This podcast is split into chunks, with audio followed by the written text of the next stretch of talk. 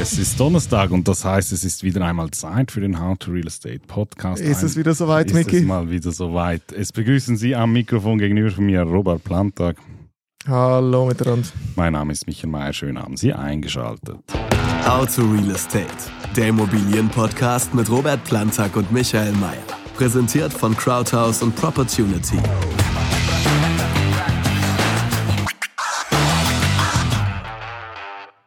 Wir beginnen auch heute wieder mit einer Frage der Woche. Diesmal hat uns die Frage der Woche über WhatsApp erreicht. Auch das ist möglich. Äh, herzlichen Dank für den Fragensteller und auch nochmal hier der Hinweis, wenn Sie Fragen haben, können Sie die uns jederzeit stellen über WhatsApp, über E-Mail äh, oder über das neue Spotify. Spotify-Feature, über das wir gesprochen haben. Wir freuen uns äh, und möchten uns mal an dieser Stelle für die zahlreichen Rückmeldungen bedanken, die wir jede Woche bekommen. Es lohnt sich, wir sind immer froh, wenn wir Inputs haben und wenn Sie dann schon dabei sind und Ihnen das gefällt, was wir hier machen, dann lassen Sie uns doch auf dem Kanal, wo Sie uns gerade hören, durchaus auch eine positive Bewertung da. Das hilft. Gut, kommen wir zur Frage der Woche. Es ist ein Thema, das wir letzte Woche schon im News-Update äh, besprochen haben äh, und die lautet, ich hätte eine spannende Frage für einen Podcast. Erst kürzlich veröffentlichte die ZKB einen Bericht mit dem Titel Drohende Wohnungsnot. Es geht um die immer weniger werdenden Bautätigkeiten durch schwierig zu erwerbendes Bauland, aber vor allem um die mühsamen Be Baubewilligungsprozesse. Wie wird es in Zukunft ausschauen? Was muss, Klammer auf, auch politisch, Klammer zu, vonstatten gehen, um eine solche Wohnungsnot abzuwenden? Wie können diese Prozesse optimiert werden und wessen Aufgabe ist dies? Wäre spannend, eine Antwort von euch zu holen. Vielen Dank. Herzlichen Dank für die Fragestellung. Nun, wir haben das letzte Woche ja auch schon besprochen. Ähm, es ist ein bisschen ein müßiges Thema, ähm, denn schlussendlich liegt hier halt der Ball bei der Politik und äh, Dementsprechend ist nicht mit einer sehr schnellen Lösung des Problems zu rechnen. Also ich sage jetzt mal hier einen lieben Gruß an Dirk. Ähm, ich hoffe, du hörst uns auch heute wieder zu. Ähm, das ist nicht der Herr, der die Frage gestellt hat? Nee, nee, nee, nee, nee. Das ist ein, ein, guter Kunde von uns übrigens, einer unserer ersten äh, Kunden. Und wir waren gestern zusammen Mittagessen und haben uns ein bisschen über den Markt in Dubai unterhalten. Übrigens ein Markt, den ich für sehr interessant halte. Und da hat er ein bisschen von seiner Erfahrung in Dubai äh, berichtet, weil er ist jetzt seit einigen Jahren schon dort aktiv als Immobilieninvestor ähm, quasi neben den Investments, die er hier bei uns im Miteigentum getätigt hat, einfach noch, um, um, um seine, sein Portfolio ein bisschen weiter zu diversifizieren und zu streuen. Und was witzig ist, er sagt, ich meine, ungeachtet jetzt anderer möglichen Kritiken aus dem Westen in Richtung Naher Osten, äh, hier sind wir kein Politik-Podcast, äh, äh, sondern wir reden hier äh, übers Business und das interessiert mich und der Rest nicht. Ähm, aber im Grundsatz, was er sagt, ist, dass eigentlich der Scheich gesagt hat, ähm, Dubai, das soll der modernste Staat der Welt werden. Und die leben das, weißt du, weil, das ist eigentlich witzig. Für mich, der, der Scheich oder, oder wie Dubai geführt wird, dieser Stadtstaat ähm, in den Emiraten, fühlt sich für mich sehr unternehmerisch an. Ne? Der fühlt sich verbunden seinem Land. Das ist kein Politiker, das ist ein Führer, auch wenn dieses Wort vielleicht historisch bedingt ein bisschen vorbelastet ist, aber der führt das Land in die Zukunft oder zumindest hat das vor. Und der macht das, indem er das quasi modernisieren will. Und modernisieren will er immer mit dem Business-Gedanken. Das heißt, egal was die machen, die sind extrem schnell in der Ausführung. Ein cooles Beispiel war zum Beispiel, dass, ähm, äh, das hat mir auch der Dirk gestern erzählt, dass da eine extreme Transparenz auf dem Immobilienmarkt herrscht. Mhm. Du siehst zum Beispiel alle Transaktionen, alle Preise, die bezahlt wurden, wurden die Objekte off-plan gekauft oder waren das Sekundärtransaktionen von bestehenden Objekten? Ähm, du siehst es ganz genau und, und, und das ist etwas, wo, wo anscheinend ein privater Unternehmer dann äh, den, den Staat darauf angesprochen hat, dass er denen eine Lösung dafür bauen kann, eine technologische, wenn sie offen sind und dass das Business fördernd wäre für den Immobilienstandort und das wurde dann gemacht. Weil, ich sage jetzt mal, die Entscheidungswege sind da viel pragmatischer, kürzer und unternehmerischer, weil der Scheich sagt sich, Dubai, das ist mein Land, ähm, das ist meine Familie, mein quasi Königreich, ich möchte, dass das prosperiert. Ich möchte, dass das modern wird. Und bei uns hast du halt gewählte Politiker und was die prinzipiell wollen, und ich bin jetzt halt hier ein bisschen böse, ist wiedergewählt zu werden und die sagen dir halt das, was du hören willst äh, und, und ja, jetzt haben wir die Wohnungsnot und, und ich komme jetzt wieder zurück zu dem Punkt und, und da sind wir wahnsinnig hinten dran. Niemand will, Niemand muss, niemand soll, äh, es bewegt sich nichts. Also keiner will entscheiden, keiner will die Initiative ergreifen. Wieso sollte er denn auch? Ähm, vielleicht, wenn man die Initiative ergreift, macht man was, wo man sich unbeliebt macht, weil, okay, wenn ich Baubewilligungen erleichtere, dann verscherze ich es mir vielleicht mit den bestehenden Leuten, die da schon Häuser haben, weil die das nicht mehr so cool finden. Was auch immer, verstehst du? Und niemand will das riskieren, weil niemand hat einen Incentive, das zu tun. Also weißt du, weder von extern noch von intern, wieso soll sich jemand da aus dem Fenster hängen? Und wenn es irgendwann wieder politisch opportun werden sollte oder noch opportuner als es aktuell ist, dann wirst du plötzlich sehen, wie die ganzen Geier und Krähen sich dranhängen. Und, und das ist das, was mir, ich sag's dir ganz ehrlich, generell an unserer, an unserer Politik nicht gefällt. Ich meine, guck dir mal die ganze, den ganzen CS-Skandal an. Ein gewaltiger Skandal. Hä? Der Steuerzahler kommt äh, grundsätzlich äh, äh mit 250 Milliarden Schweizer Franken auf für eine Bank, die von hochbezahlten Managern an die Wand gefahren wurde, wo man jahrelang zugesehen hat. Und ist dir was aufgefallen? Es wird seit Tagen nichts mehr berichtet. Mhm. Wir werden wieder zugeschüttet mit anderen irrelevanten News, aber darüber, wieso ist da nicht immer noch ein Aufschrei? Wieso gehen wir nicht auf die Straße und protestieren? Wieso gibt es nicht täglich im Blick oder in den anderen äh, Zeitschriften Artikel drüber, wie schlecht das, das ist. Ja, weil meiner Meinung nach offensichtlich vom Bund wieder mal wie zu Covid-Zeiten Druck ausgeübt wird. Man soll da möglichst den Ball flach halten seitens Kommunikation zu dem Thema, weil der Bund da halt sehr stark exponiert ist und halt will, dass das möglichst glimpflich über die Bühne geht. Was ich ja auch verstehe, es ist ja wichtig für die politische und wirtschaftliche Stabilität des Landes. Aber das ist das, um, um die Frage abschließend zu beantworten. Ich glaube, da wird nichts gemacht, nicht heute und morgen. Vielleicht über 10 Jahre, 15 Jahre, wenn der Druck so groß wird, wird man sich anfangen zu bewegen, bis das entschieden ist über alle Referenden und alle Möglichkeiten, die es gibt. Also ich erwarte da keine Änderungen in den nächsten fünf Jahren, eventuell in den nächsten zehn Jahren, aber vielleicht dreht dann der Wind wieder und es ist, geht in eine andere Richtung. Also ich glaube, da, da wird sich nicht viel bewegen, wenn ich so ehrlich sein darf. Die Befürchtung habe ich auch und ich möchte aber auf noch einen anderen Punkt angeben. Du hast gesagt, jetzt haben wir die Wohnungsnot. Meine Frage ist, haben wir die denn wirklich? Basierend auf welchen Parametern? Also äh, dass Guck. es schwierig ist, Wohn dass Wohnraum in der Schweiz knapp ist, fair enough, aber wir sprechen hier von, also man, be, be, be ja. sich, man bezieht sich ja da immer auf diese Leerwohnungsziffer. Also schau. Die ist ja historisch nicht wahnsinnig tief. Was ich sagen will ist, die Schweiz ist in einem Wahljahr. Dieses Wohnungsthema ja, ist ja. das Thema, wo man Leute bewegen kann. Kleine Randnotiz dazu, ich weiß nicht, ob du das mitbekommen hast, aber in Salzburg waren äh, Regionalwahlen in Österreich. Dort hat die KPÖ, die Kommunistische Partei Österreichs, also 11 Prozent äh, aus dem Stand erreicht. Einzig und allein, indem sie sich auf das Thema gestürzt haben, in der Stadt Salzburg muss es wahrscheinlich auch wahnsinnig schwierig sein, äh, Wohnraum zu finden. Ähm, es ist ein Politikum Klar. und in diesem Jahr ist Wahlen und da, deshalb wird das halt einfach auch. Aber da ist doch nochmal der Vergleich. So, Guck, ich komme nochmal zurück zu Dubai. Die haben ein ernstes Interesse, ihre Probleme zu lösen, damit der Stadt prosperiert. Haben wir hier nicht. Wir wollen davon, also nicht wir, sorry, die Politiker und die Parteien wollen davon profitieren, was gerade opportun ist. Und wie du so schön sagst, das ist opportun. Haben wir Wohnungsnot? Also das Wort Not ist extrem. Ha? Hätten wir Wohnungsnot, würde das heißen, dass wir ganz viele Obdachlose haben, die keine Wohnungen finden, weil es keine gibt. Also das haben wir nicht. Ha?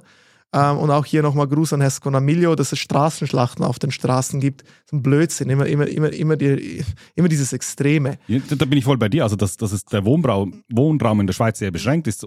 Haben, keine also, Frage. Und, aber das war auch schon vor fünf Jahren so, als alle von Rekordhohen Leerstellen gesprochen haben. Ja, auch da, also nochmal, wir haben in der Schweiz generell nicht allzu viel Wohnraum und jetzt ist es doch sehr knapp. Es ist knapp. Wir haben doch sehr tiefe Leerwohnungsziffern, sehr tiefen Leerstand und so tief war er effektiv schon sehr, sehr lange nicht. Er war schon lange auf einem tiefen Niveau, aber ganz so tief war er schon lange nicht mehr. Und das ist gut für den Immobilienmarkt, für den Immobilieninvestor. Es ist weniger gut für den Mieter, aber ich sag dir was, wenn ein Mieter eine Wohnung finden will und er ist bereit, Abstriche zu machen, Lage, Größe, Preis, was auch immer, man findet schon eine Wohnung. Man findet halt nicht genau die Wohnung in der Stadt Zürich mit genau den viereinhalb Zimmern und 100 Quadratmeter und dann noch zu unter 2000 Franken. Also man muss da schon differenzieren, aber wir merken das auf dem Portfolio. Wir haben einen super tiefen Leerstand äh, aktuell auf dem Portfolio. Zu guter Letzt von meiner Seite die politischen äh, Teilnehmer, von denen Sie jetzt hören, ähm, die sich über die Wohnungsnot beklagen, meines Erachtens müssen die sich halt irgendwann mal entscheiden. Also man, das gute, die gute alte Geschichte vom Pfeiffer und vom Weckli. Ähm, weil, wie gesagt, das Hauptproblem ist identifiziert. Es wird nicht genügend gebaut aus guten Gründen, die wir schon äh, zigmal durchdiskutiert haben. Ähm, und das sind halt politisch grundsätzlich, die wollen A, mehr bezahlbaren Wohnraum, aber es sind auch die gleichen, äh, die gleichen Bewegungen, die, die so protestaktiv Nein, sind. sorry. Das geht doch nicht. Die Leute, guck, die Leute, die darüber reden, die kommen wirklich, die leben ein Leben im Wohlstand, das die Generation oder die Generationen vor ihnen erarbeitet haben, okay? Ähm, und die hocken halt da und sagen, ja, wir brauchen bezahlbare Wohnungen. Brauchen wir. Die Leute sollen wohnen können. Ja, ich bin Politiker, ich finde das cool, damit gewinne ich Wählerstimmen. Aber die haben keine Ahnung, wie Unternehmertum, wie Geschäft und wie Kapitalismus funktioniert. Wieso soll ein Investor Kapital irgendwo allozieren, wo, wo, wo, das, wo das Rahmenwerk nicht gut oder nicht opportun ist, wenn es sich nicht lohnt, das Risiko auf sich zu nehmen, um einen Neubau zu entwickeln? Weil, weil, weil ich sage jetzt mal, die Chancen so hoch sind, dass sich, dass sich deine Baubewilligung verzögert, dass es ewig dauert, bis du den Bau hochkriegst. Wieso sollst du das machen? Dann wird es nicht mehr attraktiv, dann allozierst du das Kapital woanders hin. Ist einfach so. Und dann wird nichts mehr gebaut und da sind wir wieder zurück bei Basel, weißt du, und bei Genf. Wenn du da die Rahmenbedingungen sowas von verschlechterst, äh, wie jetzt in Basel, da geht halt niemand mehr nach Basel investieren die Wohnungen werden nicht mehr renoviert oder saniert, weil man kann ja die Mieten nicht mehr anpassen und was passiert? Die Stadt verlottert.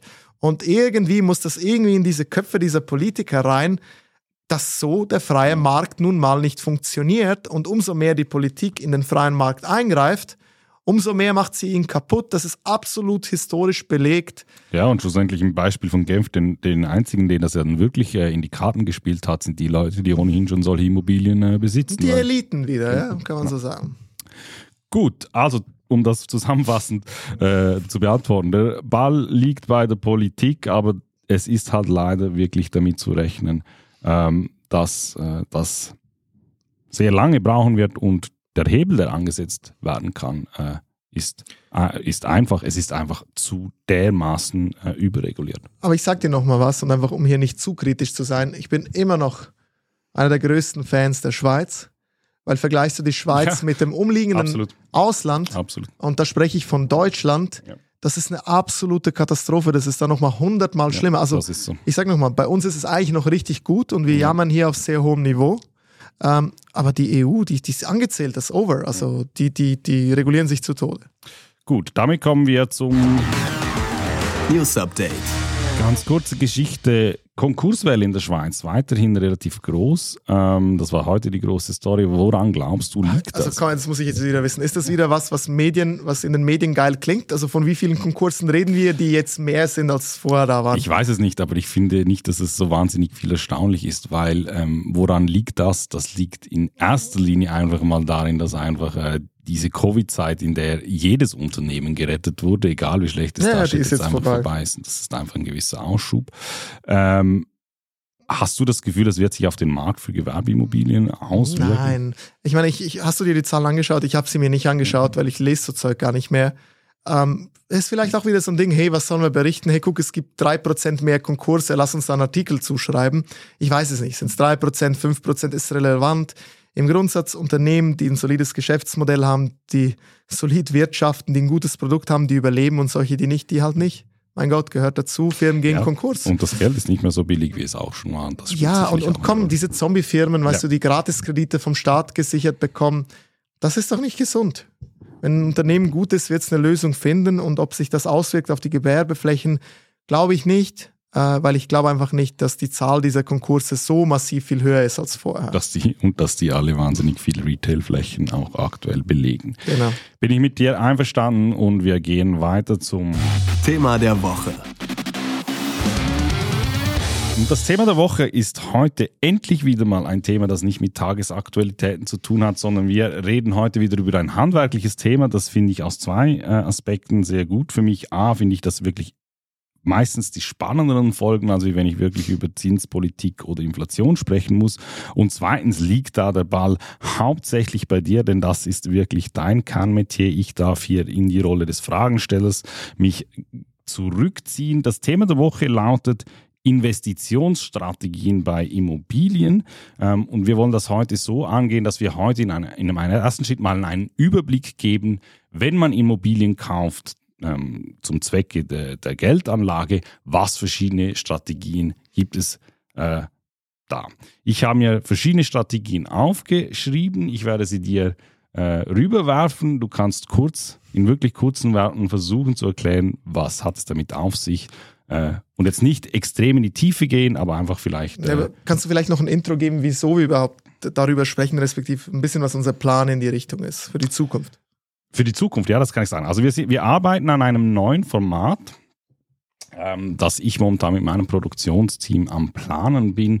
In diesem Format, ähm, wir wissen noch nicht, wie es heißen soll. Es wird ein Videoformat sein. Ähm, es werden die gleichen Protagonisten sein, also und hauptsächlich du, wo wir wirklich Immobilieninvestitionsspezifische Themen aus Sicht eines Handwerks, also wir können das äh, Regeln, Strategien, ähm, solche Dinge wirklich im Detail und genau äh, beleuchten. Ähm, etwas, was auch nach, nachhaltig äh, einen Wert haben soll, ähm, einfach um dieses Wissen, äh, wie man Immobilien kauft, verkauft, bewirtschaftet. Also Ähm, Micky, ich habe doch schon einen Namen, wir nennen das Ding die How to Real Estate Academy, weil das soll es auch werden. Ähm, How to Real Estate ähm, ist halt wirklich mehr tagesaktuell. Äh, wir haben Themen der Woche, ähm, wir haben Rückfragen von, von unseren Zuhörern und Zuschauern und das ist mega cool, aber das neue Format geht eigentlich mehr in den Bereich äh, Educational, also wir wollen wirklich, ähm, wie sagt man auf Deutsch? Ausbilden Ausbilden, ja.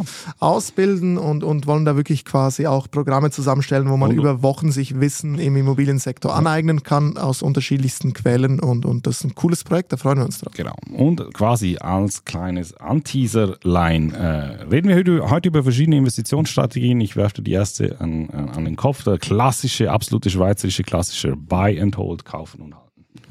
Genau, das ist äh, der Klassiker, der funktioniert, wenn man schon gut Kapital hat. Äh, meiner Meinung nach über Generationen eines der besten Anlagen, die man überhaupt tätigen kann in der Schweiz. Ähm, qualitativ gute Immobilien zu kaufen an guten, guten Standorten mit guten Zukunftsaussichten und die einfach für immer behalten, vermieten, ähm, schön in Schuss halten und äh, monatlich da ähm, Von den Cashflows. von den Cashflows profitieren und leben und, und ich meine, da kann ich dir von, von, von x 100 Kunden und Familien erzählen, die, die wirklich über Generationen so Vermögen eigentlich angelegt haben. Ähm, die schwören da drauf, die haben keine Volatilität, wir haben Aktienmarkt, die müssen nicht täglich sich Charts anschauen. Da kommt einfach jeden Tag Cash rein oder jeden Monat Cash rein. Ähm, plus hat man Wertzuwachs, also eine, eine mega, mega fantastische Investitionsstrategie und, und vor allem auch eine fantastische Alternative zu, zu Obligationen oder anderen quasi verzinslichen Anlagen ähm, mit deutlich weniger Volatilität plus Bezug dazu. Ähm, halt, man muss das Geld haben und wenn man es nicht hat oder nicht in dem Umfang oder das ein bisschen besser diversifizieren will, kommt man zu Crowders und kauft Miteigentum ähm, ab 100.000 Franken, weil das ist ja genau die Strategie, die wir bei äh, Crowders Miteigentum anbieten, Buy and Hold mit monatlichen Ausschüttungen. So entstand übrigens auch die Idee zu unserem Unternehmen. Wir haben gesehen, wie vermögende Familien das über Generationen machen und haben uns gesagt, hey guck, wir wollen den Markt demokratisieren, das soll doch jeder machen können und, und mit jeder, ja klar, 100.000 hat jetzt nicht gerade jeder, aber ich sage jetzt mal, wenn man keine 100.000 hat oder, oder nicht mindestens fünf- 500.000 bis eine Million, ähm, ist eine Buy-and-Hold-Strategie auf Immobilien nicht das Richtige und man muss sich zuerst mit dem Vermögensaufbau beschäftigen, bevor man sich überlegt, wie man das Vermögen langfristig anlegt. Gut, nächster Punkt, das äh, ist in der Schweiz meines Erachtens äh, nicht ganz so einfach. Ähm, Stichwort Grundstück, Gewinnsteuer, Flip und Fixen Flip. Fix and Flip. Ja, genau. Ähm, ja, was willst du hören? Fix and Flip, was ist das? Äh, man kauft eine Liegenschaft, die ist vielleicht in einem renovationsbedürftigen Zustand oder die ist nicht optimal genutzt. Ich sage jetzt was, man sieht eine Liegenschaft, die steht leer, äh, äh, man sieht, die hat Potenzial für eine Umnutzung, für eine Mietzinsoptimierung äh, oder man ändert die Strategie, man, man verkleinert Wohnungen, vergrößert Wohnungen, macht mehr Stückelungen. Also man macht aktiv irgendwas an der Immobilie. Das kann entweder fixen sein, fixen im handwerklichen Sinne von effektiv renovieren, umbauen, erweitern. Ähm, fixen kann für mich auch sein, man fixt was an der Strategie oder den Verträgen oder an den Finanzen. Ähm, und wenn man damit durch ist, verkauft man sie, die Immobilie mit äh, quasi mit, mit einem Gewinn weiter. Also fix and flip. Hat man in der Schweiz da nicht Probleme mit der Grundstückgewinnsteuer? das sind keine Probleme, da muss man einfach damit rechnen. Ähm, da gibt es zwei Systeme in der Schweiz. Wir haben das dualistische und das monoistische System. Ähm, monoistisch heißt, dass Unternehmen und Privatpersonen ähm, gleich besteuert werden. Das heißt, beide zahlen Grundstückgewinnsteuer. Grundstückgewinnsteuer orientiert sich in der Regel an Haltedauer. Umso kürzer die Haltedauer, umso höher prozentual die Steuern. Das heißt, in solchen Kantonen lohnt es sich primär weniger, das zu machen. In den dualistischen Kantonen ist es so, dass die juristischen Personen, also Unternehmen, anders besteuert werden und da wird der Grundstückgewinn nämlich mit der Unternehmenssteuer ähm, mit der Unternehmenssteuer eigentlich beglichen und jeweils die Unternehmenssteuer, die an dem Standort gilt, wo die Immobilie steht, äh, die ist natürlich deutlich opportuner als die Grundstückgewinnsteuer, die kennt auch keine Haltedauer und da funktioniert eigentlich so eine Strategie wunderbar. Develop and Sell, Develop and Keep. Ähm, ähnliches Prinzip, einfach, dass man nicht akquiriert, sondern man baut selber, nehme ich an. Also man muss schon akquirieren, weil ähm, Develop oder quasi entwickeln, äh, was meinen wir mit entwickeln, heißt eigentlich das, was wir vorher besprochen haben, ganz klar bauen. Ähm, heißt also, man kauft entweder eine grüne Wiese oder man kauft schon ein bewilligtes Projekt oder Vorprojekt oder Projektstudie oder was auch immer. Ähm, damit fängt es in beiden Fällen an, also Develop ähm, und, und da reden wir ganz klar von Selbstentwickeln. Also es gibt ja auch, äh, wenn man Objekte ab Plan kauft, ist es ja eigentlich auch ein Development, aber da hat der Investor eigentlich mit dem Development wenig zu tun. So, der kauft sich halt eine Liegenschaft ab Plan, bekommt durch das häufig dann auch äh, Preisvorteile, weil er früher einsteigt in der Wertschöpfungskette. Aber Develop ist effektiv, ich kaufe eine grüne Wiese, ich entwickle ein Objekt drauf. Und die Exit-Strategien sind anders. Bei Development Keep kaufe ich was, ähnlich wie bei der Strategie Buy and Hold was ich halt kaufe und behalten möchte im Portfolio. Wieso soll ich das machen? Ja, weil wenn ich selber entwickle, die entsprechenden Ressourcen, Zeit und Know-how habe oder Kontakte, ähm, kann ich halt die Objekte so ausgestalten, wie sie mir gefallen und muss nicht ab Markt das nehmen, was schon da ist. Kann entsprechend Mieten, Grundrisse, Ausbau, Positionierung selber steuern. Ähm, kann eventuell auch Preisvorteile dabei realisieren und, und bei Develop and Sell ähm, geht es eigentlich darum, da bist du ein klassischer Immobilienentwickler, ein Investor, äh, ein Händler, da entwickelst du Objekte, damit du sie nachher entweder im Stockwerkeigentum oder, als Ganzes. oder als Ganzes dann quasi an institutionelle und private Investoren verkauft. Gut, das gleiche gibt es auch noch als Redevelop and Sell or Keep. Was ist der Unterschied zwischen Develop und Redevelop? Ja, Redevelop geht ein bisschen auch in die, in die Richtung Fix, wobei ich äh, Fix und Flip, äh, man könnte da noch den Unterschied machen, dass Redevelop würde ich quasi noch den Ersatzneubau neu reinnehmen. Das heißt, du kaufst ein altes, mhm. äh, ne, ein altes Gebäude, ein Gemäuer, äh, was es sich nicht mehr lohnt zu fixen. Das heißt, du reißt das nieder und machst da neues Development drauf, also ein sogenanntes Redevelopment. Man könnte aber auch sagen, dass man bei größeren Renovationseingriffen, wo man wirklich bis auf den Kern alles saniert, von Redevelopment sprechen kann. Wäre das auch so etwas in eine Geschäftsliegenschaft, in eine Wohnliegenschaft umbauen? Das wäre ja. theoretisch auch das Repositioning, aber ja. könnte man theoretisch auch unter Redevelop äh, äh zusammenfassen. Was ist schon vorweggenommen, der letzte Punkt, Repositioning. Ähm Genau, das hat dann mehr strategische, vertragliche, recht, also rechtliche und finanzielle Komponenten. Das kann sein äh, von Optimierung von Mietzinsen bis zu Umnutzung von Wohnen in Gewerbe, Gewerbe in Wohnen oder, oder Gewerbebüro in Gewerbe Retail. Da gibt es ganz, ganz viele Sachen, die man machen kann. Gut, letztes Wort. Was davon macht Crowdhouse, was nicht? Ähm, wir machen ganz viel Fix and Flip, wir machen viel äh, Develop and Sell. Ähm, das ist äh, aktuell effektiv auch unsere Strategie, viele Immobilien zu entwickeln, damit wir hochqualitative Immobilien an Top-Standarten, die wir nach unseren Ansprüchen entwickeln, dann auch an die Miteigentümer in Zukunft quasi anbieten können, anstatt die immer nur von Dritten zu kaufen. Das heißt, da sind wir ganz aktiv äh, tätig. Gut, das war der gewisse Teaser. Wir werden in den kommenden Wochen bei solchen Themen in die Tiefe gehen. Immer mal wieder, wenn im Podcast gar nichts passiert, auch im Podcast. Sonst eben, wie gesagt, im neuen Format. Ich bedanke mich fürs Zuhören. Bitte nicht vergessen, Fragen stellen und falls es Ihnen gefallen hat, eine Bewertung hier lassen. Danke für deine Zeit, Robert. Bis Danke zum nächsten Mal. Bis zum nächsten Mal. Den How to Real Estate Podcast gibt es jede Woche neu auf allen Podcast-Kanälen und auf YouTube. Folgen Sie uns auf www.crowdhouse.com/podcast oder auf dem Kanal Ihrer Wahl.